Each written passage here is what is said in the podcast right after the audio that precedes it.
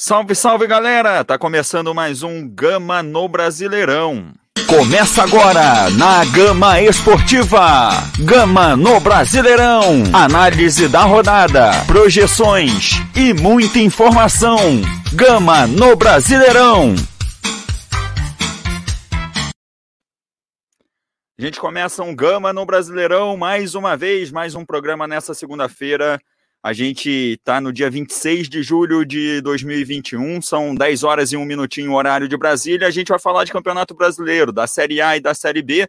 A gente tem a liderança do Palmeiras no Campeonato Brasileiro da Série A, Grêmio e São Paulo na zona de rebaixamento do Brasileirão e também das vitórias de Botafogo e Vasco pela Série B. Começo dando meu boa noite para ele que já está por aqui.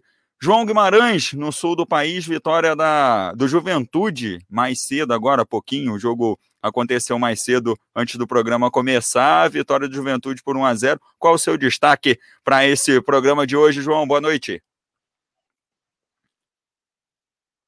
Bom, boa noite, Magine, boa noite, Gabriel Luiz e Gabriel Wister e ouvintes da Rádio Gama Esportiva.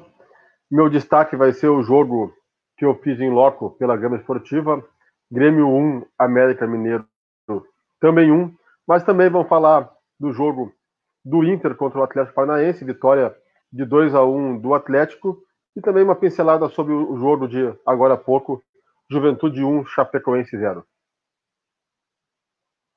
Show de bola! Gabriel Luiz, boa noite para você, seja bem-vindo ao seu destaque.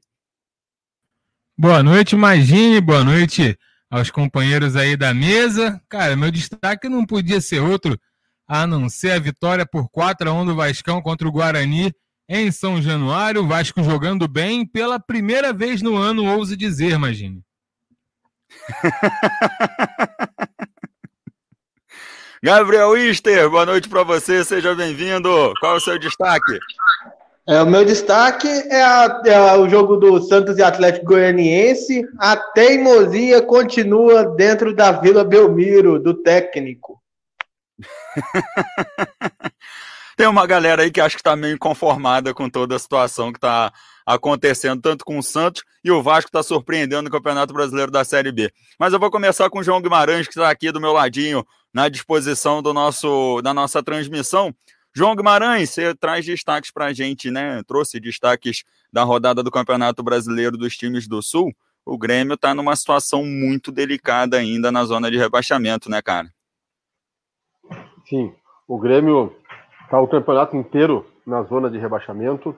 Tinha um jogo fundamental sábado, precisava da vitória, principalmente depois da eliminação na Copa Sul-Americana, que venceu a LDU no Equador e perdeu terça-feira na Arena.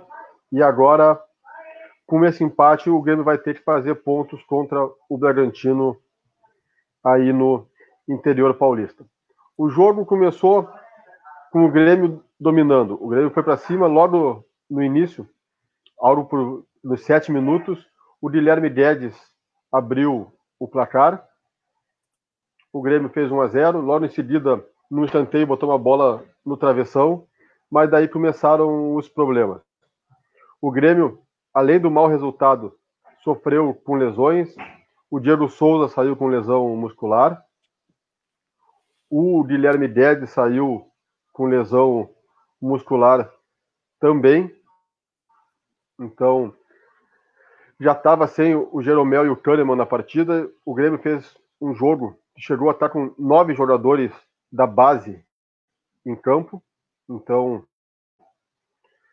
muitos jogadores da base e tomou um sufoco do América Mineiro, mesmo o Filipão tendo escalado o time com três zagueiros. Como o Kahneman estava suspenso e o Jeromel lesionado, o Grêmio não confia no Paulo Miranda, então fez um esquema com três zagueiros. Só que o problema é que quando tu botou três zagueiros, saiu o meia. Então, o Jean-Pierre saiu do time para a entrada de mais os zagueiros, que a, zaga foi o Tonhão, o Juan e o Paulo Miranda. Então faltou o cara do meio-campo. Então várias vezes tu via um zagueiro armando a jogada, um zagueiro chegando na frente. Então o time foi aquela bagunça. E o América se aproveitou disso, empatou o jogo com o Felipe Azevedo ainda no primeiro tempo. E no intervalo, que achava que o Filipão ia ajeitar a equipe e o Grêmio voltar superior para buscar a vitória, foi ao contrário. O América dominou praticamente todo o segundo tempo, então o Grêmio, mesmo jogando em casa, fez um ponto e não tem a lamentar o fato de não ter feito três, porque o resultado foi extremamente justo. Ah, não sei se você falar é. alguma coisa desse jogo, passar para o próximo. É, não, o time do Grêmio empatou com, com a América aqui, né? O João tá, tá falando, trazendo essas informações pra gente.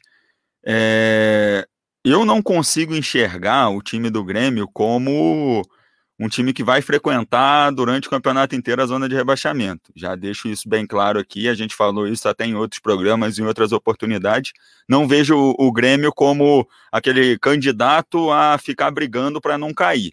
Né? Muito se questionou a ida do Filipão, né? quando é, teve a demissão do Thiago Nunes, um, uma dificuldade da gente entender o que estava acontecendo. O João esclareceu para a gente que é um cara que tem essa identidade, tem essa facilidade para trabalhar com o elenco que tem o Grêmio nesse momento, mas também vai precisar contar um pouquinho com a sorte, né, Gabriel Luiz? O, o Filipão tá naquele dia que a noite dificulta qualquer processo, né?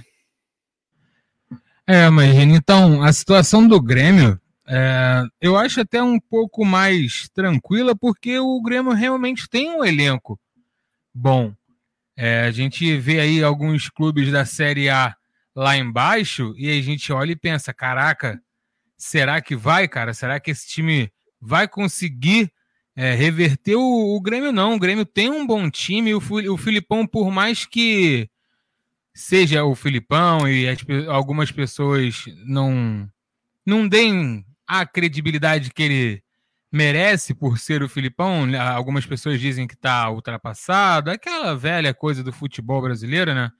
É o Filipão, né, cara? Um cara que não chegou até onde está, perdendo títulos, perdendo elencos, né? Como, como a gente pode dizer. É um cara que tem aquela coisa de ser o paizão, né? Saiu um paizão mais boleiro, mais, né? Entendedor ali, talvez, do, do que está acontecendo, mas o Filipão tem totais condições e o elenco do Grêmio, cara, tem total condição de sair do dessa pindaíba que se encontra no campeonato, imagine.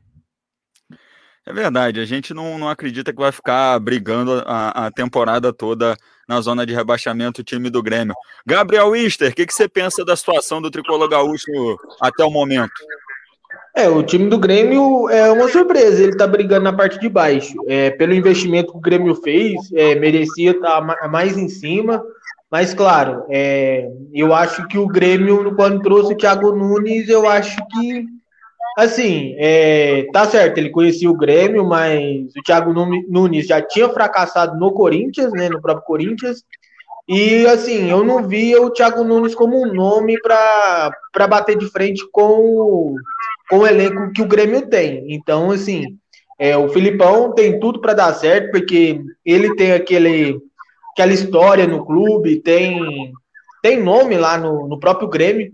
Então, assim, é, eu acredito que com o tempo, que agora o, o Grêmio vai ter tempo para trabalhar, eu acredito que o Filipão vai conseguir sair dessa situação e colocar o Grêmio para brigar lá em cima, que é onde o, o Grêmio merece a gente até se assusta, né? Quando você olha o Campeonato Brasileiro, pega o Z4 e tem São Paulo, o América Mineiro, Grêmio e a Chapecoense. Você vê São Paulo, Grêmio brigando ali dentro da zona de rebaixamento, não apresentando bons resultados, não apresentando bons jogos. É uma situação que fica muito delicada. Quem estava nessa berlinda também aí, não agradando muito no começo do campeonato, era o Internacional, né, João Guimarães? Estava difícil, mas parece que agora está encaixando. Não, imagine, pelo contrário. Acho que o Inter no começo do campeonato estava melhor, agora está perigando muito mais. Tá? Então, é só para botar uma pimenta na situação. É, o Inter, assim, ó, o Inter começou o campeonato com o Miguel Angel Ramírez, que foi um técnico muito badalado no futebol brasileiro, que foi cogitado para assumir Santos, Palmeiras, Flamengo, mas veio aqui e fez um trabalho horroroso. Então, o Inter, que era o atual vice-campeão brasileiro, o time foi desmanchado, não tem mais nada do time do Abel e está indo ladeira abaixo. Tá? A principal coisa é que assim, o Inter mudou o treinador, entrou o Aguirre e o Aguirre não tem conseguido os resultados também. Só que a diferença do Inter para o Grêmio é que o Grêmio do Filipão ele começou a arrumar pela defesa, então o Grêmio era fechado e indo para o contra-ataque. O Inter não. O Inter cria, cria, cria, cria, mas acaba não fazendo. Foi assim com o Olímpia na quinta-feira e foi assim também com o Atlético Paranaense.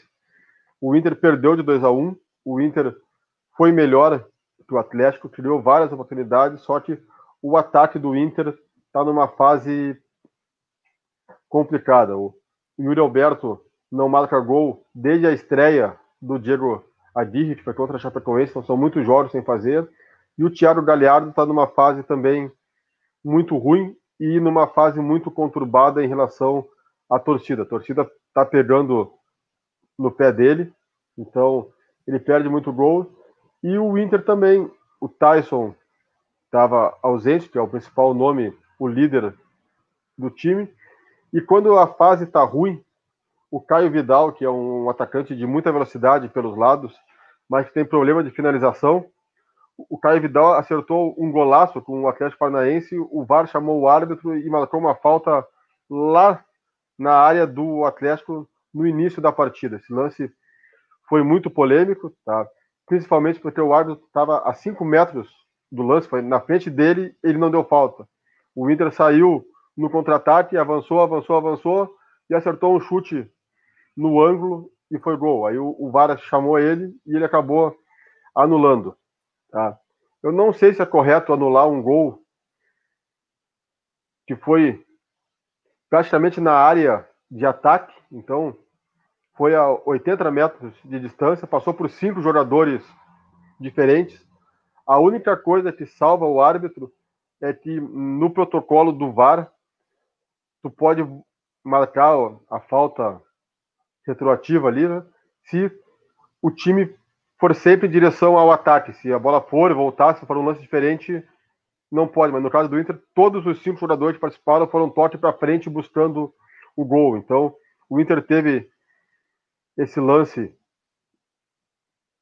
que o VAR anulou quando estava 1 a 0 para o Atlético no finalzinho do primeiro tempo. O VAR anulou esse gol e o Inter tomou o segundo em, seguida. Aí já complicou bastante.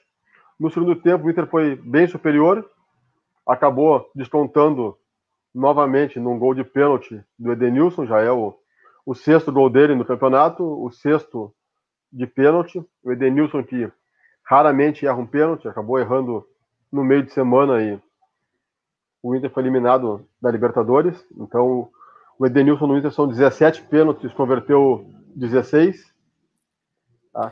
Só que o problema é que, assim, ó, como o time foi eliminado pelo Olímpia na Libertadores, doeu muito, primeiro para as finanças do Inter, porque o Inter está num, num, buraco muito fundo.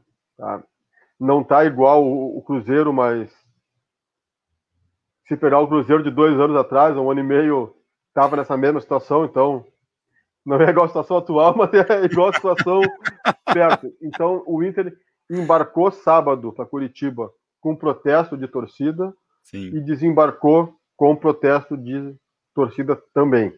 Então, tem alguns jogadores que a torcida pega no pé por serem jogadores que estavam na Série B, desde aquela época que não ganharam nenhum título, que é o caso do Rodrigo Dourado, que é o caso do Edenilson, pegam no pé do Marcelo Lomba e agora principalmente também no Thiago Galhardo.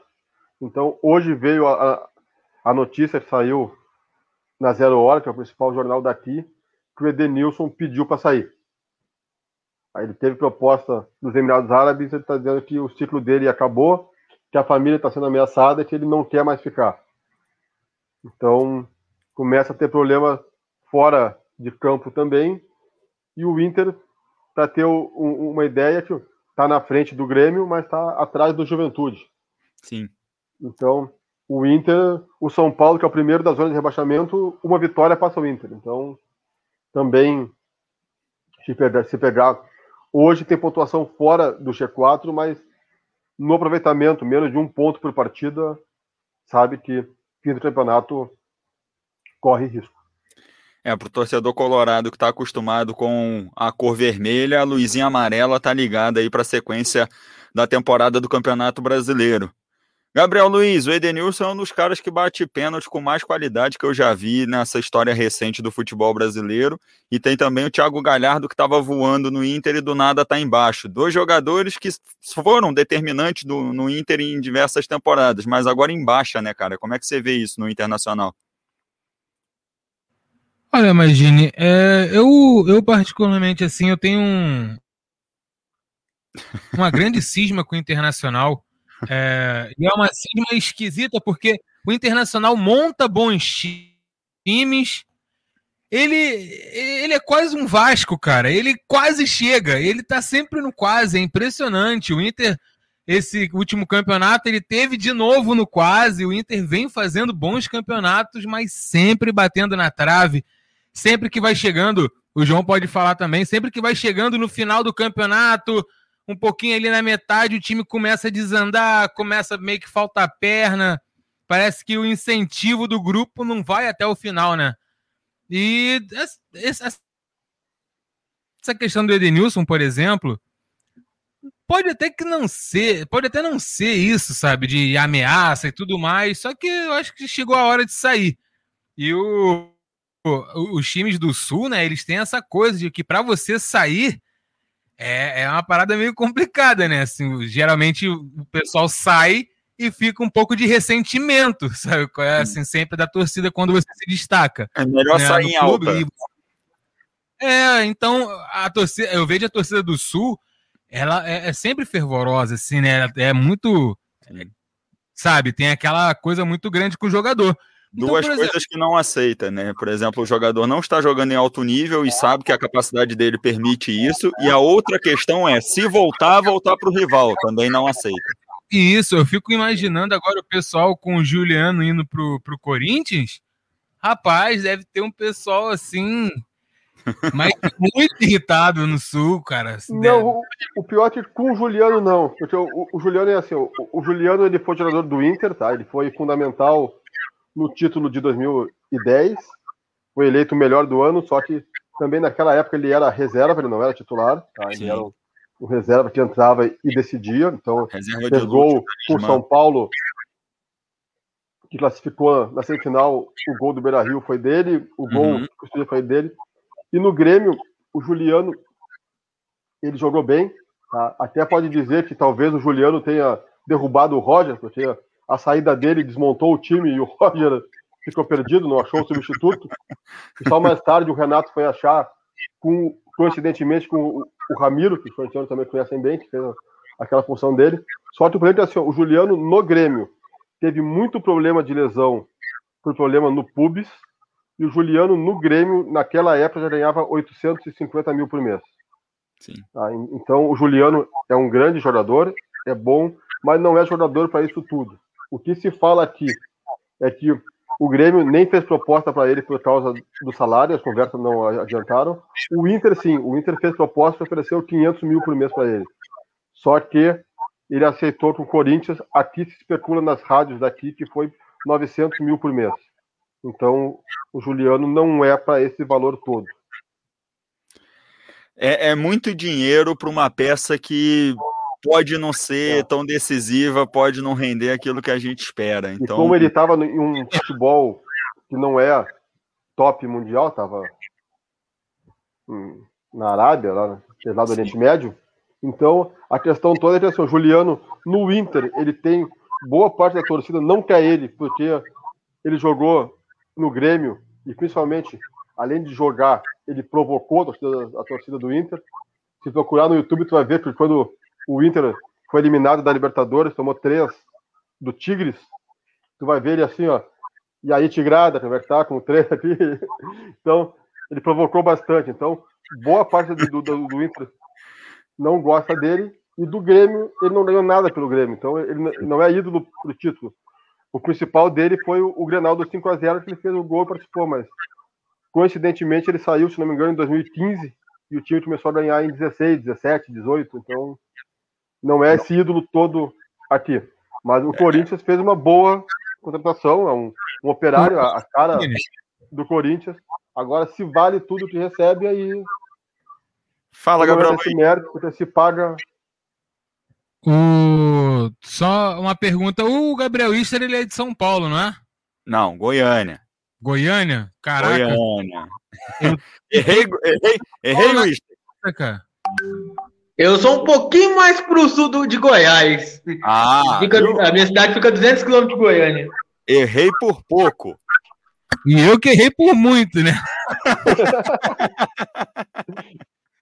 Não, eu achei que ele fosse de São Paulo, cara, que eu ia fazer uma pergunta sobre o Corinthians.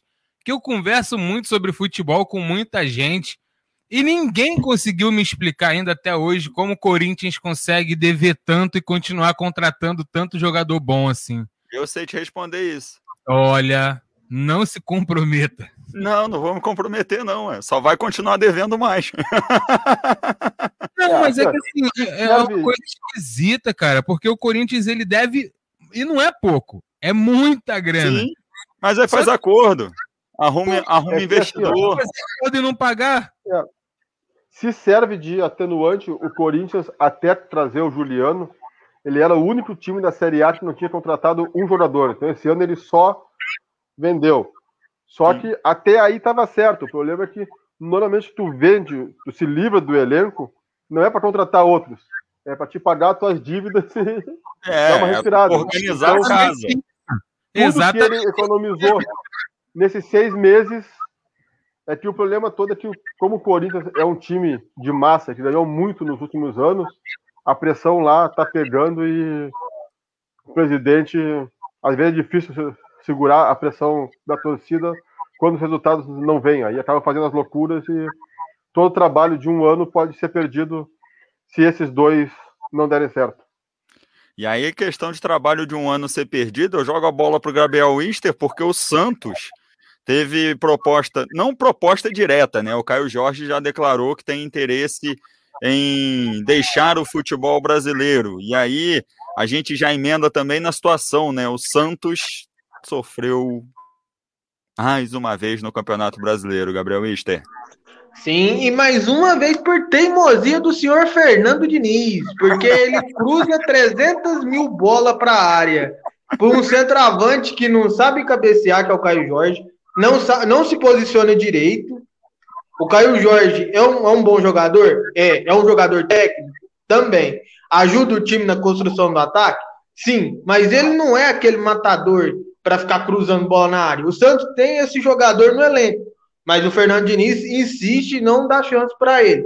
Não, não é um jogador espetacular igual era o Romário, o Ronaldo, o Careca. Não, mas é um jogador que tem altura, que sabe fazer gol de cabeça, que é o Bruno Marques. O Bruno Marques tem 1,95m.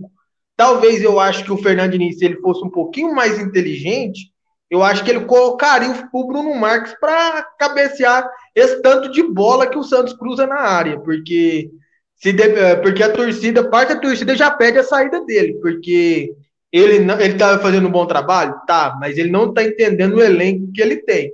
Porque o elenco do Santos não é um elenco de toque de bola, não, mas é, mas teve boas contratações, igual o Moraes, que veio do Mirassol, que está emprestado pelo Atlético Goianiense, é um excelente lateral.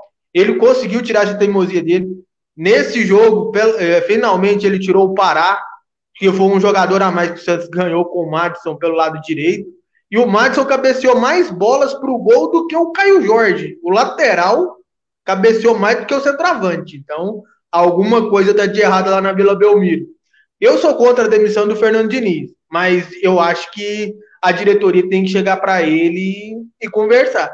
E, na minha opinião, ele tem que encostar o Caio Jorge, porque o Caio Jorge está fazendo a sacanagem com o Santos. Por quê? Porque ele já tem o pré-contrato assinado com a Juventus, o Santos aceitou a proposta do Benfica, o Benfica pagar cerca de 26 milhões de reais, e mais o lateral Gilberto, que jogou no Fluminense, está lá, está encostado lá, e o volante Gabriel. Ia vir para o Santos, só que não especifica na notícia se era em definitivo ou se era por empréstimo, mas o Benfica fez essa oferta e o Santos aceitou. Só que o Caio Jorge já, já acertou com a Juventus. Agora o Santos corre contra o tempo para tentar receber alguma coisa ou ficar com parte dos direitos econômicos do Caio Jorge. E a torcida está irada com ele. Eu, eu aconselho ele a não sair brigado com a torcida, porque Praga de Santista pega. Vimos isso com Lucas Lima, Gustavo Henrique, Zeca e Gustavo Henrique. Gustavo Henrique está voltando a jogar bem agora. Então eu aconselho o Caio Jorge repensar esse momento da carreira dele. Deixa eu mandar um abraço para a galera aqui, ó. O Erenilson participando, dizendo salve, galera. O Christian Gama aqui, ó, tá participando também. Arrebenta aí, amigos, vai para cima. O Vitor Nascimento, grande Christian Gama, manda salve. O Christian não tá participando, mas eu mando salve por ele aí, com certeza na audiência. Tamo junto. Valeu demais pelo carinho de vocês. Gabriel Luiz, o Santos enfrentou a equipe do Atlético Goianiense, foi derrotado por 1 a 0. Não está numa situação delicada, está ali na 12 colocação, mas o Atlético Goianiense é uma equipe que vem surpreendendo nesse Campeonato Brasileiro, né, cara? É, o Atlético vem, vem realmente surpreendendo. É, e o trabalho é engraçado assim, eu estava ouvindo vocês falando, e eu fico vendo como é engraçado o trabalho dos treinadores, né? Por exemplo, o Barroca saiu do Botafogo depois de 13 jogos sem vencer, 11 derrotas seguidas. E o cara vai para um outro time, outros ares, outras pessoas, o cara consegue emplacar um trabalho legal de um time que não tem tantos nomes assim badalados, né? Mas o cara consegue fazer um trabalho Razo... Não é razoável, trabalho bom, né? Vamos dizer assim, um trabalho bom. Razoável não, um trabalho bom. É, na, na entrevista coletiva, quando ele voltou para o Atlético Goianiense, ele estava informando o seguinte: é, a, a, minha primeira passagem, o clube estava se, se reestruturando. Nessa minha chegada agora, eu vejo que o clube está pronto para é, é, alçar novos voos.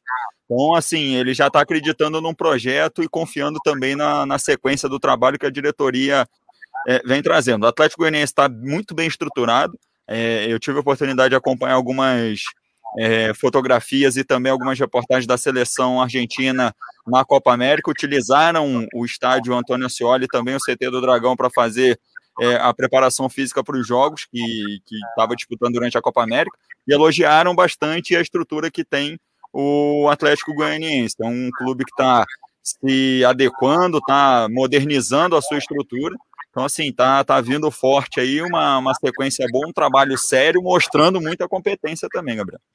Já teve entrevista, né? Eu acho que foi, foi o próprio Barroca, não foi? Que falou que foi. tem gente que, que prefere ir pro Atlético Goianiense do que ir para clubes maiores, assim, desculpa Sim. com todo respeito ao Atlético Goianiense, mas Vasco, Botafogo e Cruzeiro considero maiores do que o Atlético Goianiense. Sim. E tem gente preferindo jogar no Atlético do que jogar nesses clubes. Vou, é... vou, vou arriscar aqui. Tem, tem jogador que prefere estar no Atlético Goianiense do que estar no Goiás. São dois times do, do mesmo peso, né, do, da mesma importância para o Estado, que disputam clássicos junto com Vila Nova e na hora da, da estrutura analisam e vão para o Atlético Goianiense. O Goiás está correndo contra o tempo ali para se adequar, para se igualar também. O Vila Nova tem uma, um caminho mais difícil, por ser uma equipe que está disputando há muito tempo uma divisão inferior, mas o Atlético Goianiense é a primeira opção quando se trata de futebol em Goiás. É, não é só em Goiás, tu pegar isso aí é um panorama nacional já. Tem Sim. muito jogador que prefere ir para um Bragantino, para um Juventude, para um Fortaleza, né, que a pagam em dia. E são. A Chapecoense não é tão organizada que nem esse. A Chapecoense tem problemas. Mas, mas já esteve, né? É, então, esses clubes que estão pagando em dia e têm um projeto sólido, está atraindo mais jogadores que esses clubes grandes com projetos que hoje é uma coisa, amanhã perdeu duas, já mudou o projeto e então. Muda o foco. Estamos, né? A gente está numa fase que está mudando o cenário. Muito clube pequeno está pequeno não, mas médio se organizando e passando e muito time. Dinheiro, né? Não é, nem pelo, não é nem só pelo dinheiro em si, é pela organização e garantia de que você vai conseguir cumprir o seu trabalho sem aquela pressão toda de, ó, se perder duas, vai ralar. É um pouco mais de calma. Querendo ou não, tem a questão da torcida também, né? é tempo ao tempo. Um pouco menos de pressão de torcida, Que infelizmente no Brasil hoje é, é isso. Se a torcida ficar em cima e falar, ô, tem que mandar embora, o clube manda, cara. É complicado. No Brasil, Só que gente... é uma situação que, a, que, as diretorias conseguem contornar com mais calma. Porque Sim, eles separam um pouco, eles obviamente que não existe isso, né? De você chegar para o torcedor e perguntar: olha só, qual desses três treinadores você quer que eu traga? Não, a diretoria não faz isso. O que a diretoria faz é dentro do, do projeto das condições financeiras, o que, que eu posso fazer? Então ela analisa, traz, conversa, mas explica para o treinador e demonstra para ele: olha só, as peças que eu tenho para o elenco são essas, a sequência do campeonato é essa aqui, o objetivo do campeonato é esse e eu quero saber se você quer fazer parte do projeto. E em cima disso, obviamente, o treinador, os jogadores. Tanto é que você não vê mais, acontecia bastante com esses times é, do treinador chegar e de repente no dia seguinte parar um ônibus na porta, descer aquele caminhão de jogadores, que são jogadores que o treinador tem mais afinidade, montava-se um elenco que na maioria das vezes não dava certo. Hoje não. Hoje o próprio Atlético Goianiense a gente usa como é, referência desde a da gestão do Mancini, né, com, com o elenco, mantém peças importantes, peças determinantes ali, poucas saídas, poucas chegadas também, mantendo e utilizando a base para o time ficar forte, para ter uma, uma sequência no campeonato, para ter uma sequência na temporada. E aí, meu amigo, vou trocar o comando técnico. Beleza, olha só, as peças são essas aqui.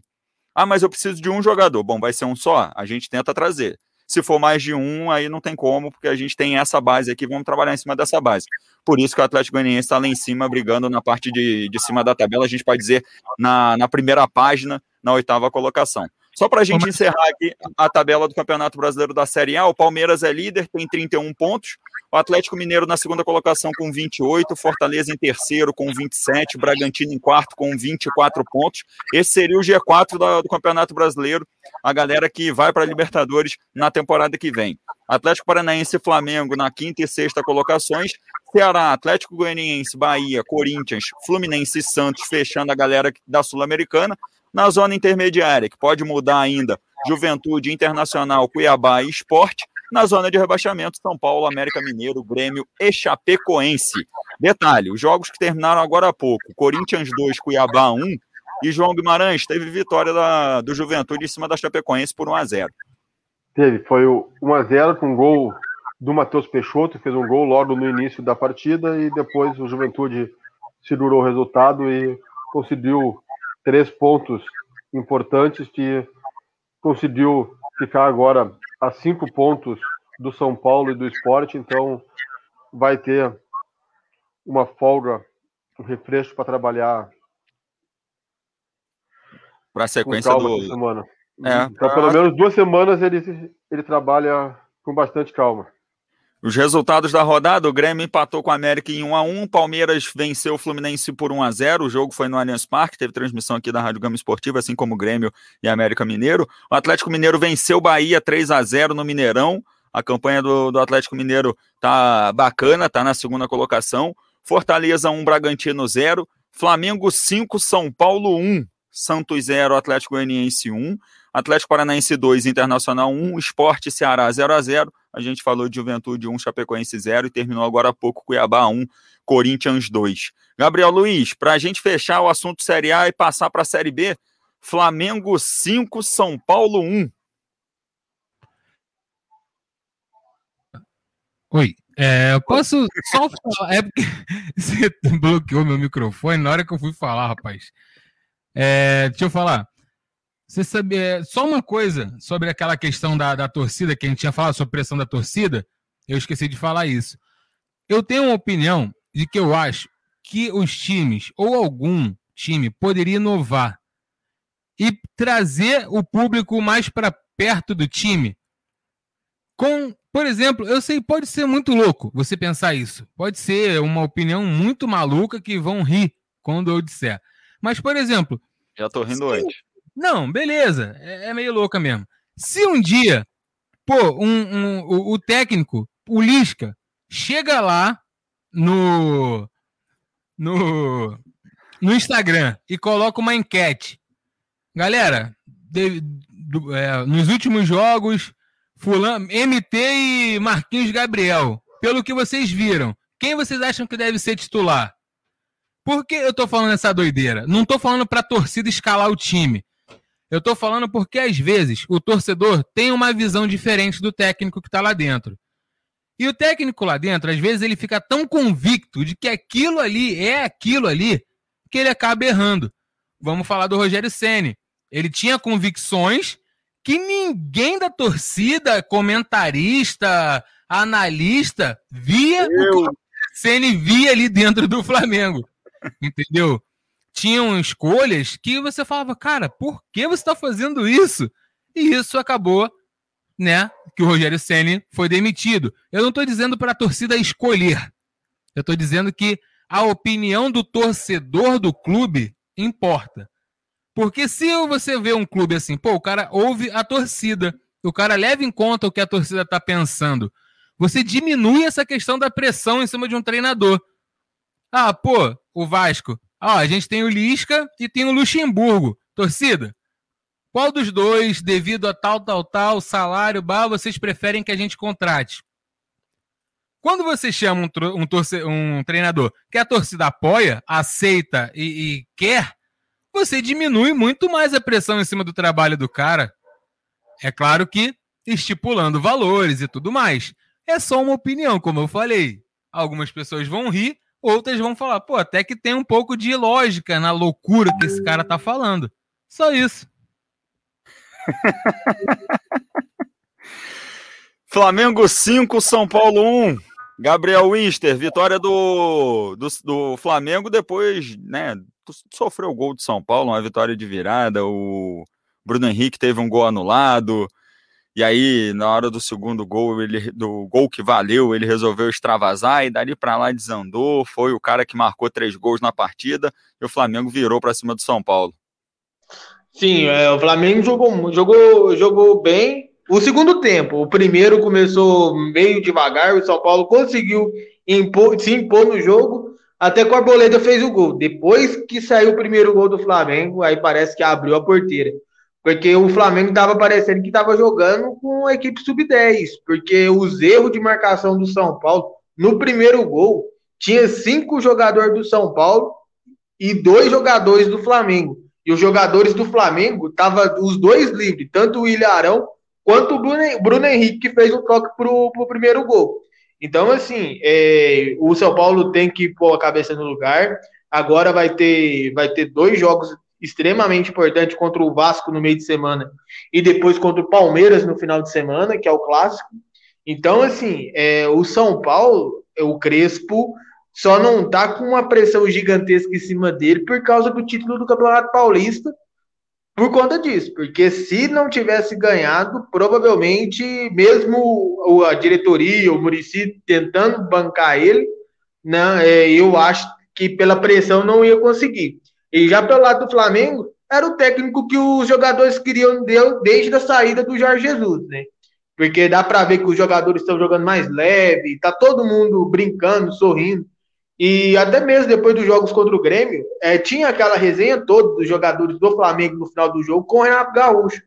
Então, assim, é, muita gente na mídia está falando que os jogadores não queriam, não gostavam do Rogério Ceni, achava ele muito antipático. Então, dono da razão, muitos jogadores, muitas lideranças do, do, do grupo achavam o Rogério Ceni muito prepotente, falava que ele se achava o dono da razão. Então, assim, é a diferença de quando é um técnico que é querido pelo grupo e quando é um técnico que não é querido pelo grupo. Então, agora com o Renato Gaúcho, acredito que o Flamengo tem tudo para melhorar e conquistar os títulos desse ano voltando a ser aquele Flamengo de 2019 aí, que muita gente tem medo, inclusive eu.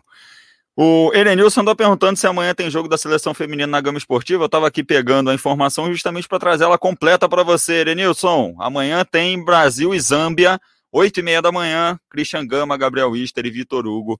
Seleção brasileira feminina na transmissão da Rádio Gama Esportiva, beleza? Vamos falar de Série B, Campeonato Brasileiro da Série B, que tem o Náutico na liderança, 30 pontos, o Curitiba, CRB e o Goiás, a sequência do G4. No Z4, Ponte Preta, Londrina, Cruzeiro e Confiança. Gabriel Luiz. Amanhã a gente tem rodada, só antes do Gabriel Luiz falar. Amanhã a gente tem Botafogo e CSA, nove e meia da noite. Esse jogo é pela sexta rodada, jogo adiado aí por, por conta da Copa América, mas o campeonato está na 15 quinta rodada, né? Onde a gente vai ter a sequência do, do da rodada na sexta-feira. Vai começar na sexta-feira, a 15 quinta rodada do Campeonato Brasileiro da Série B. Gabriel, o, o Gabriel Luiz, o time do Vasco venceu, venceu bem 4 a 1 em cima do Guarani. Venceu, mas e realmente o Vasco, como eu tinha falado, você até riu lá no começo, é, quando eu disse que foi o melhor jogo do Vasco, talvez não tecnicamente, dizendo assim, de ah, nossa, foi um jogo maravilhoso com jogadas ensaiadas e tramas e tabelas, não é isso. Mas o que o torcedor do Vasco tanto cobrava do time aconteceu, que era você ver o jogador no meio-campo, aos 44 do segundo tempo, dando um carrinho, entendeu? Indo com, com, realmente vontade na bola. E isso era algo que o torcedor do Vasco já cobrava, mas há tanto tempo. Porque uma coisa é você perder, imagina, outra coisa é você perder sem fazer o mínimo esforço para vencer. Então, isso realmente estava deixando os torcedores bem chateados. Ontem teve a, uma exibição vamos dizer assim, de gala, né, do Léo Jabá, que ficou perigando aí de sair do Vasco, conseguiu conversar lá com o pessoal do time lá da, da Grécia, se eu não me engano, que ele está emprestado, e conseguiu ficar no Vasco, pelo menos até o final do ano aí, o Léo Jabá ficando no Vasco, jogou muita bola ontem, é, sofreu o pênalti lá que, que foi é, o Cano, o Cano bateu e fez o gol, é, jogou bem, realmente, e outros jogadores, por exemplo, Marquinhos Gabriel, é, que é muito criticado pela torcida, conseguiu jogar bem também. Finalmente o Vasco dando um pouco de esperança, imagine, para os torcedores, agora com o Lisca doido. Agora a torcida tá gritando, tô doida, tô doido o tempo todo, cara.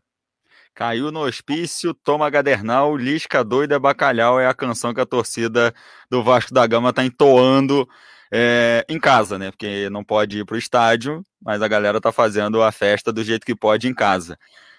João Guimarães, Vila Nova 0, Cruzeiro 0. E o Cruzeiro na zona de rebaixamento dessa Série B, considerada a maior da história, a maior dos últimos anos. O Cruzeiro está lá junto com Ponte Preta, Londrina e Confiança. Obviamente que está todo mundo embolado. Confiança é o Lanterna, Cruzeiro tem 12 pontos, Londrina também tem 12, Ponte Preta também tem 12, fora da zona de rebaixamento tem Vitória com 12, Brasil de Pelotas também com 12. Mas o Cruzeiro a cada rodada nos surpreende de forma negativa.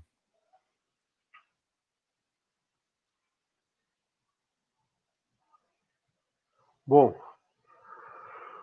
o Cruzeiro está nessa posição, nós não podemos dizer que é injusto, que o Cruzeiro é o verdadeiro esperava que fosse. por onde.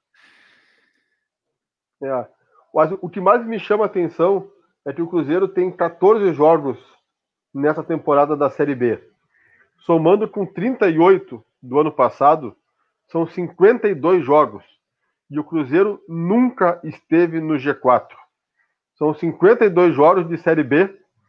Já teve no rebaixamento nos dois anos, mas nunca teve entre os quatro primeiros. Tá? E pelo time que o Cruzeiro tem, tem 12 pontos. Hoje, o Náutico tem 30. Então, esse não busca em hipótese alguma mais. Então, o G4 do Cruzeiro já vira G3. O Curitiba tem 25, são 13 pontos com um jogo a menos ainda. Não busca, tem duas vagas só.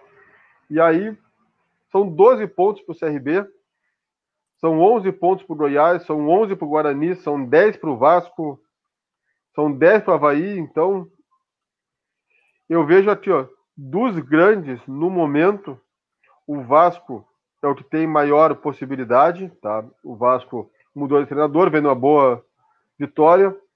O Botafogo tá com 16, vai ter que fazer uma coisa, mas o Cruzeiro olha, se não cair esse ano, está no lucro. E o problema todo do Cruzeiro é que se cair, vai ser muito difícil voltar para a Série A. Então, nós estamos. O Cruzeiro não tem dinheiro. Aí a gente entra na administração. O Cruzeiro sabia que ia, ia ser punido pela FIFA para não poder contratar. Então, ele sabia que tomaria a punição na terça-feira. O que que fez? Aproveitou e em cinco dias contratou sete jogadores. Em vez de pagar a dívida, contratou Se sete. endividou então, mais. Então, o Cruzeiro está na hora de começar tudo do zero. Acredito que a solução é botar a molecada da base, em vez de começar a trazer o refúgio de outro time, ou então tem que fazer o Cruzeiro o que foi feito com a Chapecoense quando teve a tragédia. Então, reunir os times da Série A, quem vocês têm de reserva aí que pode me ceder e, e fazer um time, porque quem gosta de futebol, até tem certos times, como o Cruzeiro estava, que nunca tinha caído, que muita gente torceu para cair para ir para a Série B, mas ninguém quer o Cruzeiro fora. Sim. Então, acho que o que tinha de secar, o que tinha de rir, já foi, agora está na hora do Cruzeiro voltar para a Série A, assim como o Vasco e o Botafogo, o lugar deles é na Série A, não é na Série B. É, tava na fase do cômico, né? Já tá agora no trágico. Então, Tá muito delicada. Gabriel Ister, para a gente fechar o assunto Série B e despedir da galera, Vila Nova e Cruzeiro 0 a 0 Ponte Preta 2, Goiás 1, mas o Goiás está bem, né? Tá no G4 da, da Série B. O Vila Nova perdeu uma posição, mas está na 14 colocação, ainda também fazendo uma boa Série B até aqui. É, o Vila, o Vila, a Série B do Vila é para não cair, é fazer uma Série B confortável. É, o, o técnico, o presidente já já tínhamos falado já que não que não a torcida não era para esperar grandes investimentos, que não ia lutar para subir, que ia no máximo lutar para não cair, né? Que é o campeonato do Vila Nova. Já o Goiás, o Goiás me surpreendeu, porque ele demitiu o, o técnico que estava bem para trazer o Marcelo Cabo, que estava mal no Vasco. Então, não entendi essa manobra do Goiás. Né? Mas é porque, é porque tava, realmente estava desgastado é, treinador e diretoria, aí, como, aí sobra para o lado mais fraco, mas a situação do Cruzeiro, se não cair no campo, pode cair na questão da FIFA, porque tem uma punição aí que pode estourar por causa do, do empréstimo do volante Denilson, do, ao, do time lá do Emirados Árabes. Então, assim, é, a situação do Cruzeiro está bastante complicada. E em dois jogos seguidos teve o drone com o fantasminha da Série C. Então, assim, o Cruzeiro é uma grande equipe, mas a diretoria tá brincando com a cara do torcedor. É, eu assisto alguns vídeos na internet de torcedores do Cruzeiro é, que está falando que o Mozart não dá mais. O, o na, na, entrevista coletiva, o, o repórter chegou a perguntar por que, que ele tinha escalado um jogador que ele tinha rebaixado para o sub-20 em vez de um jogador que já estava no elenco. Ele não soube responder. Informação? Ele não respondeu. Ele ah, não respondeu. Deixou, deixou o repórter no vácuo. Não respondeu, foi para outra pergunta e deixou o repórter lá ver na vida. Então, assim, é a diretoria do Cruzeiro quer fazer o técnico se demitir, mas eu acredito que o Mozart não vai se demitir, por causa daquela questão da troca de treinador porque o Felipe Conceição, o do Cruzeiro, mandou embora.